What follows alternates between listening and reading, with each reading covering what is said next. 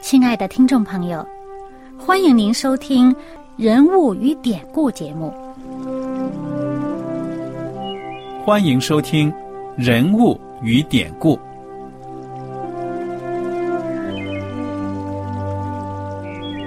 听众朋友们，当你读圣经的时候，不知道有没有过这样的想法？生活在几千年前的圣经人物，与我们这生活在二十一世纪的人有什么相关吗？那些古时候缔造了历史的伟人们，只是些令我们感叹而望尘莫及的对象吗？那些败坏了品德的小人和有负圣托的失败者，难道只是为了让我们嗤之以鼻吗？在这个人物与典故的节目里，我和小燕将与大家一起，通过圣经中的人物和他们的事迹，看看我们能从他们的故事中得到哪些启发，以便用正确的态度来对待我们每天所面对的生活和挑战，共同奔走天国的旅程。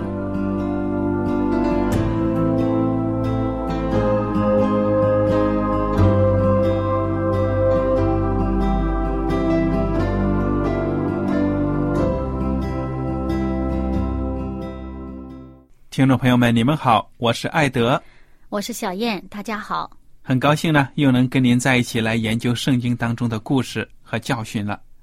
我们这讲呢，来看《创世纪》三十五章开始的故事，《创世纪》三十五章。那么，上帝对雅各说：“起来，上伯特利去，住在那里，要在那里筑一座坛给上帝，就是你逃避你哥哥以扫的时候向你显现的那位。”小燕，我想请你讲一讲，帮助大家呢回忆一下当时在伯特利，雅各是怎么样遇见上帝的呢？啊，当时呢，雅各因为骗了他哥哥的这个祝福，啊，就是嗯，本来是他的父亲要给他哥哥祝福的，那么他呢用计呢就骗取了这个祝福，以至于他的哥哥非常的呃恼怒，他呢就要杀他。嗯，那么当时呢，他就逃跑了。他的父母呢，就告诉他说：“你啊，呃，到这个母亲的这个哥哥那边，也就是说他的舅舅所住的地方去，呃，你就住在那边，等到你哥哥气儿消了，你再回来。”那么当时他走的时候呢，什么也没有带了，呃，这个呃孤孤单单的，嗯，那么走到旷野当中呢，就在这个旷野的这个一个石头上就睡觉了。那么当他睡着的时候，啊，这个上帝呢向他显现，呃，就让他嗯见到一个天梯，那有上帝呢对他讲话。那么当时他就觉得哇，他心里边正孤单呢，不知道前面的路怎么样，正害怕的时候呢，他见到上帝，他就知道哇，这个上帝是真实存在，就在我旁边哈，在看顾着我。当时上帝呢向他应许，他说呃，那个你无论到哪里去呢，我要领你回来这个地方，回到这个地方来。而且呢，他给这个亚伯拉罕，呃，以撒的这个呃应许呢，又向雅各来亲自重申了一遍。嗯，雅各从这个梦中醒来之后呢，就意识到这块地方呢，是上帝曾经光顾的地方，就是在他睡觉的时候来到他身旁安慰他，所以他就在那里竖起一块石头，就是要。好像呢，当时他当然没有什么祭物，对不对？他就把自己身上带的那些油，嗯，浇在石头上，就说呢，给他起个名字叫伯特利。伯特利的意思呢，就是上帝的殿的意思。嗯，虽然那是旷野，没有房屋啊什么的，但是这个殿呢，就代表着上帝的神圣的所在。嗯，所以现在上帝呢，要让他们全家重新回到伯特利去，那是有一个目的的，对不对呀？嗯。嗯，这个雅各他，我们在前一章三十四章的时候知道，雅各这个家里面的孩子们呢闯了大祸，呃，就是嗯，以至于呢，在当地他不但给人家一个事件这个城血洗了，呃，抢掠了，呃，然后呢，这个雅各呢，在这个情况下，心里边就很担忧，因为呢，他们毕竟是一个做客的一个民族，他们是游牧民族，放牧走到这里，走到这里，那周围当地的人有四周围的诚意，那他们难道不会啊呃群起来攻之，把我们消灭掉吗？他他心里面也是很担心、很害怕的。那么在这时候，上帝向他显现了，就对他讲呢，说你到伯特利去，嗯到伯特利呢见那位。呃，使你这个脱离这个呃患呃这个危险的这位上帝，啊呃，那么当时呢，他就对他家里的人，呃，还有一切跟他在一块儿的人，当然我相信也有被他们掳来的人呢。对呀，那么他就对他们说话了，说你们要除掉你们中间的外邦神，也要自洁，更换衣服。那我们呢？要起来上那个伯特利去，在那里我要筑一座坛给上帝，就是我在患难的日子应允我的祷告，在我行的路上保佑我的那一位。嗯，如果雅各这样对他家里人说：“你们要自洁，除掉你们中间的外邦神”，说明他的家族当中呢有保留外邦神的偶像啊，有敬拜外邦神的这种做法。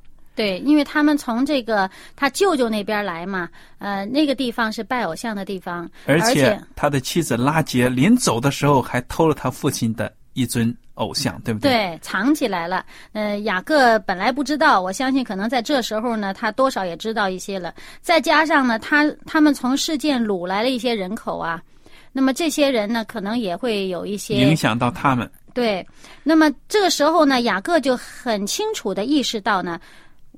要自洁，先要离弃所有一切这个偶像，我们心要归向真神上帝，才可以就是说蒙上帝的这个这个嗯保守啊饶恕啊嗯。那么我想这个雅各呢，很可能自己也有在灵性上的一些退步，嗯，家里面有这种现象产生，上帝让他回到伯特利呢，要重新给他立约，就好像。亚伯拉罕，他这个到九十九岁的时候，上帝向他显现，怎么说呢？你要做完全人。嗯，在此之前有十三年之久呢，圣经都没有记载上帝跟他有什么启示。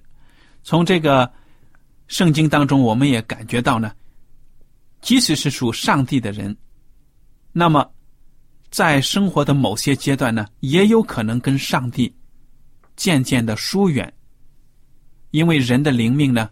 有的时候确实也是这样子，有一种波动型的。如果要一个人情绪一直高涨，也是很不现实的。所以我感觉到呢，从这里面我们大家都能学到教训，也能得到安慰，得到鼓励。就是说我们在生活当中呢，如果感觉到情绪有低落的，也是正常的。我们罪人呢，如果能够感觉到。需要回到上帝的跟前，这就是非常好的了。而且呢，当我们感觉到自己这个情绪低落啊、心情不好的时候，本身也是一个提醒，就是提醒我们啊，应该到上帝面前去了。到他那里呢，会得安慰，在他那里呢得帮助。那么还有一件事呢，就是从这个呃雅各这件事情上，我们看到啊，他说要他们先自洁，然后才到这伯特利去，也就是提醒我们。就是在敬拜上帝之前呢，自己先要自省，先要洁净自己的心，先要洁净自己的一切，反省一下我们究竟是一个什么样的状态。嗯哼，对呀，我们大家都有软弱的时候，所以呢，我们就求上帝怜悯我们，时刻的能够把我们呢拉回到他的身旁去。嗯，这个三十五章第四节就讲到，雅各家里的人呢就把。那些外邦人的偶像啊，身上、耳朵上戴的这些首饰啊，因为古代的时候，那些人的身上的首饰呢，都带着神像的名字啊，或者他们的那种图像，所以都交给雅各。雅各呢，就把这些东西呢，藏在了事件那里的橡树底下，等于也是作为一个抛弃的。一个象征了。嗯，尽管呢，这些东西可能本身是有这个值钱的地方啊，比如说是金呐、银呐，或者什么宝石啊。当然，它可以用其他的方式把它化掉啊，呃，重新打造其他的器具啊，什么都可以。但是呢，它本身它在见上帝之前，先要立下这个心意，要离弃这些不好的东西，离弃上帝所不喜悦的东西。呃，不只是包括啊、我们这个大的，好像偶像啊什么的，还包括一些零零碎碎的一些东西，一些小的装饰品啊，还有这个可能呃，我们一时察觉不到我们心里边的一些思想意念，可能是上帝所不喜悦的。所以在我们先要下决心要抛弃这些东西呢，才能够使人真正到了上帝面前。嗯，因为你不抛弃这些东西，你，没有办法接近上帝。对了，第五节呢就描写到他们就开始起行了。你说这一个大家族拖老带幼的要赶到伯特利去，那真的是不是小事情的，隐瞒不了周围的人呢。我想很可能从这节经文接下来的经文呢，看得出他们可能是在灭了事件那一个族人之后呢，不久就开始往伯特利去，因为呢。经文说，上帝使那周围成疑的人都甚惊惧，就不追赶雅各的众子了。我相信呢，这个就是在这件事情，呃，他灭了事件的人，呃，学起了事件之后发生的事。因为在当时呢，这个雅各本身就已经担心啊，担心自己这个家族和当地的人口相比是少数。那么当地的人如果群起而攻之的话，他根本就有可能会灭亡的。那么当时上帝向他这个显现呢，就安慰他的心，呃，不仅不仅只是他要到伯特利去敬拜上帝，要把他们全家带回到上帝面前，呃，而且呢。在这一路上呢，保护他们有平安，不至于呃发生这个呃战争啊。嗯哼，那么看看，我想那个周围的人有的是摩拳擦掌、跃跃欲试要打他们的，对呀、但是呢，上帝把这个恐惧放在那些人心里面，让他们呢就这样子退缩了。所以，我们没有看到说雅各他自己人有多能耐啊，而是上帝在这里保守他们。嗯而且呢，呃，除此之外，当时除了他们呃起行启程离开事件往伯特利去之外呢，上帝呢还特别向他显现，重申你这个名字不要再叫雅各，你要叫以色列。嗯哼，这时候他才改名叫以色列。其实当初他回迦南地，呃，在路上的时候，就是见他哥哥之前，呃，曾经在亚伯渡口与天使摔跤的时候呢，天使就已经跟他讲，你要改名叫以色列。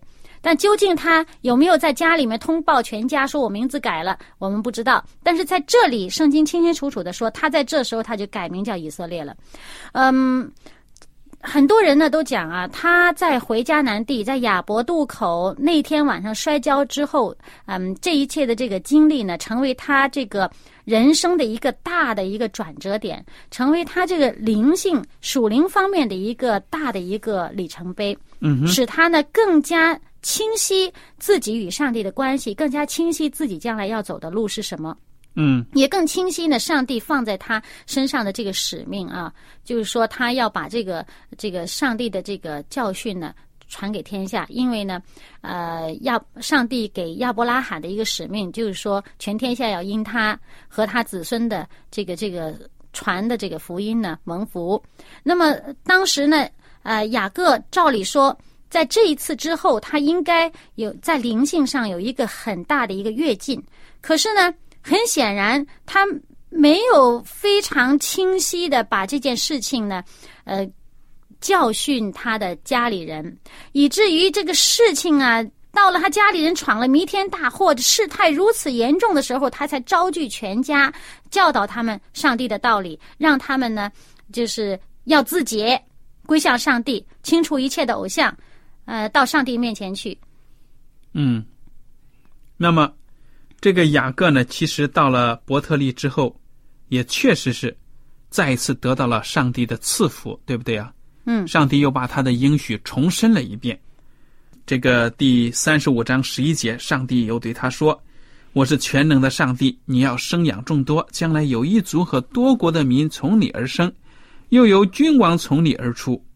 我所赐给亚伯拉罕和以撒的地，我要赐给你与你的后裔。”上帝就从那与雅各说话的地方升上去了。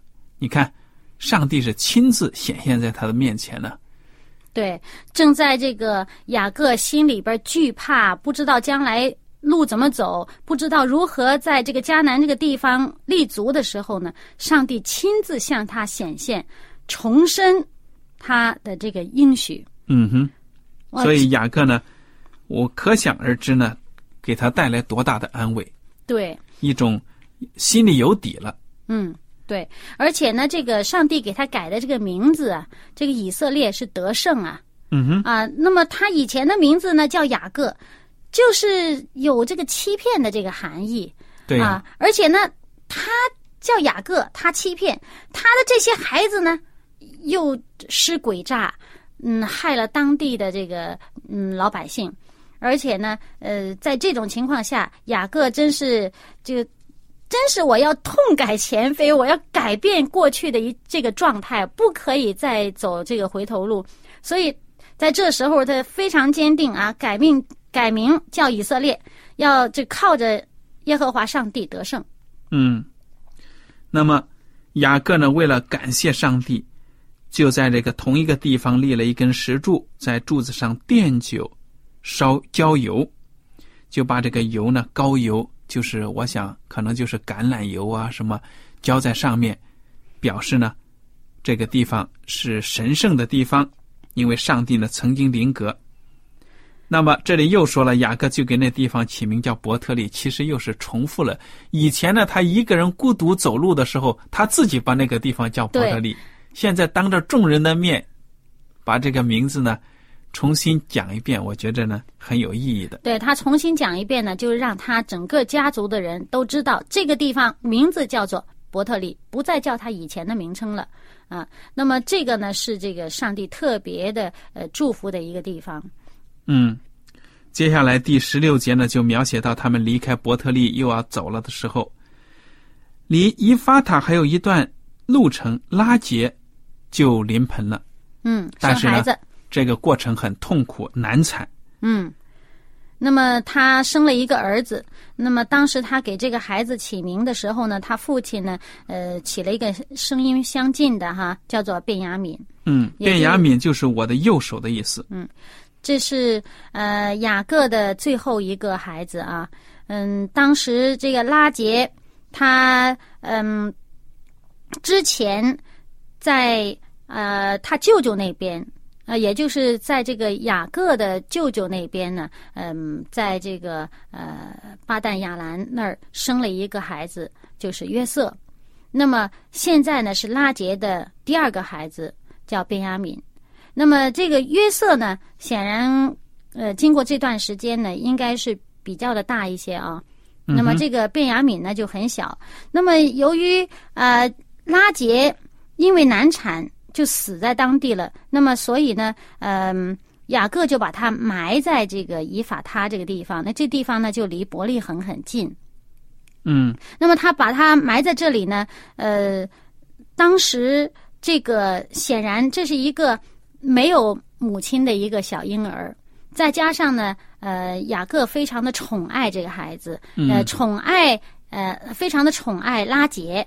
那么拉杰所生的就两个儿子，呃，一个约瑟，一个便雅悯，所以呃，我相信呢，这个父亲就是非常的疼爱呃拉杰所留下这两个孩子，总把他带在身边。对呀、因为拉杰在生育的事上呢很不顺利，生的又少，而且最后呢又难产而死，所以我想这个以色列也就是雅各呢心里很难受的。那么这个故事呢到这里就结束了。我们看看这个二十二节呢就提到了雅各的一个孩子刘辩他所干的丑事。嗯，这个刘辩与他父亲的妾毕拉，呃，奸淫了，也就是上了他父亲的床。嗯那么这个毕拉呢是拉杰的婢女。那么我们其实想，真是很悲哀啊。呃，雅各这么疼爱的一位妻子啊，那么当初离开舅舅那边的时候，竟然偷了偶像。那么他本身敬畏上帝的这么疼爱的妻子，竟然带着偶像，结果呢，这个拉杰可能偷偶像的原因，我们后人猜测有可能是为了祝福生育呀，各方面啊。那么，但是不管是不是如此吧，反正最后呢，他反而在生育上面就死去了，也是非常可怜，也是他妻子当中大概是第一个死去的。嗯，那么最疼爱的妻子又死掉了，然后呢，这个妻子的这个婢女又跟他自己的儿子这个长子来。奸淫，哇！这个雅各的心简直真是可以说是历尽沧桑啊。对呀，这个儿子们又干那么罪恶的事情去屠城，那么现在呢，又有孩子跟自己的妾呃上床，说明这个家族里面丑闻真的是一个接一个。对，再加上这个心爱的妻子又死了，嗯，留下一个小婴儿。哇，这个雅各在这个时候啊，真是，呃，可以说他当年撒谎，呃，就是说骗他的哥哥啊，骗他的父亲呢，这么一个这么一个错事呢，延绵不断的这个造成的后果的影响啊，竟然是这么多。嗯，好了，我们就简单的提到这里呢，知道这个。以色列的这个孩子刘辩呢，真的是按照我们的中国人的民间的说法，也说真的是不孝子孙，简直是大逆不道，对不对？乱伦啊！嗯，所以后来当呃雅各在临终之前给他儿女们祝福的时候呢，也就是讲到他们这个预言的时候呢，在创世纪第四十九章。第三节，他就讲到刘辩啊，你是我的长子，是我力量强壮的时候生的，本当大有尊荣，权力超重，但你放纵情欲，滚沸如水，必不得居首位，因为你上了你父亲的床，污秽了我的榻。嗯，也就是说，他的长子的一种一种非常失望的一种预言，对不对？一种评价。好了。我们接下来就看到呢，第二十七节说雅各来到他父亲以撒那里，到了基列亚巴的曼利，乃是亚伯拉罕和以撒寄居的地方。基列亚巴就是希伯伦。那么圣经写这些名字，把古代的名字和。当时写圣经的人呢，记录的时候，这个名字联系起来，就是要让后人读圣经的时候知道这些地方呢是确确实实存在的。嗯，让他们知道在什么地方。对了，一种真实性。以撒共活了一百八十岁。以撒年纪老迈，日子满足，气绝而死，归到他列祖那里。他两个儿子以扫、雅各把他埋葬了。以撒就这样去世了啊，一百八十岁。嗯，他去世的时候一百八十岁，当初生这个双胞胎的时候呢，应该是六十岁。嗯，所以呢，在这时候呢，雅各应该已经有一百二十岁了。嗯，这个父亲去世的时候，他已经有一百二十岁了。那你说这个这个以撒呀，他身体好像很早就不怎么样了，对不对？嗯，对呀。你说几十年前他的这个雅各就趁着他眼花耳耳。耳耳朵都头脑不不太清醒的时候骗他，你说现在也是硬撑着活了多少年啊？所以还有这个姨嫂，当初呢是说啊，我爸爸快死了，嗯，等我爸这个过世的时候，我得把我兄弟杀了。嗯，那现在又这么多年过去了，儿女成群，这个这个呃，他兄弟的这个孩子们甚至可以作恶了。嗯嗯，这显然。相比之下呀，当初这个姨嫂，呃，娶了那个妻子啊，他的父亲呢，就是觉得哎呀，很让他伤脑筋。那现在，我想他父亲要是知道这个雅各的儿孙们啊，也雅各的这个儿子们干出这样的恶事，也不知道怎么心疼，怎么怎么痛心呢？所以我就想啊，其实我们不要固有这种。老的思想说多子多福啊，子孙满堂啊。如果你生养众多，你管不好，教育不好，那你的头痛啊更更可怕。你说是不是？嗯，对。你说雅各属上帝的人，但是他你看妻妾好几个，生这么大一帮孩子，他根本管不了。嗯。所以从这种意义上来说呢，这是一种失败，个人家庭的失败了。所以，愿我们大家能吸取这个教训。那么，我想在剩下的时间呢，我们要把三十六章有关姨嫂的这些东西呢，一一解决，就把这些家谱不重要的东西解决了。那么，姨嫂呢，接下来三十六章就把姨嫂的家谱呢描写的啊比较详细，说他的妻子啊生什么孩子啊什么的。其实的价值呢，对我们来说，现在来说呢也不是很大了，我们就撇过去了。反正我们知道。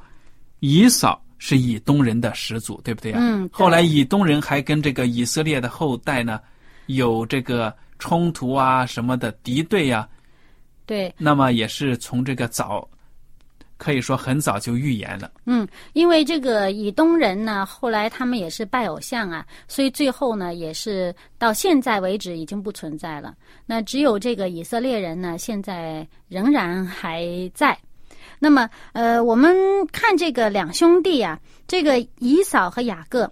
那么，虽然当年在这个呃，因为长子名分的事情上呢，闹得非常的不愉快，甚至呢，差一点说是要彼此这个恨恶到要要出人命的情况下，嗯，在他的这个爸爸以撒去世的时候呢，两兄弟一起把父亲葬了，而且呢，就是。显得是非常的和和和睦啊，所以对这个父亲来讲呢，也是一个安慰吧。就是说，在晚年的时候见到这两个儿子，总还是呃很和睦的在一起啊。那么，尽管子孙后代非常的让人痛心，但是呢，这两个儿子呢，并没有互相的仇视，所以这还是安慰。所以呢，我们嗯，作为儿女的哈，如果说是。在父母在生的时候能够和睦，本身这也是孝道的一部分呢。嗯，就是呃，上帝说这个孝敬父母使人得福啊。那么你看，像这个呃雅各的儿子们，在他父亲再生的时候做出这种恶事，让他父亲这么痛心呢，这也是不孝。嗯，所以我们看到人生呢，真的。不管是圣经的伟大人物，还是我们自己啊，都有相似的地方经历。愿我们大家呢，能够在生活当中学会信靠上帝，这才是能够带给我们安慰的真正的一个人生的意义。今天的时间呢，差不多了，我们在这里呢，要跟大家告别了。如果大家听了我们今天的节目，有什么意见、想法呢，可以来信给我们。好了。我们今天学习就到这里了，愿上帝赐福你们。我们下次节目呢，再会。再会。喜欢今天的节目吗？若是您错过了精彩的部分，想再听一次，可以在网上重温。我们的网址是 x i w a n g r a d i o 希望 Radio，或是找旺福村也可以找到。记得把好东西介绍给您的朋友，与他一起收听。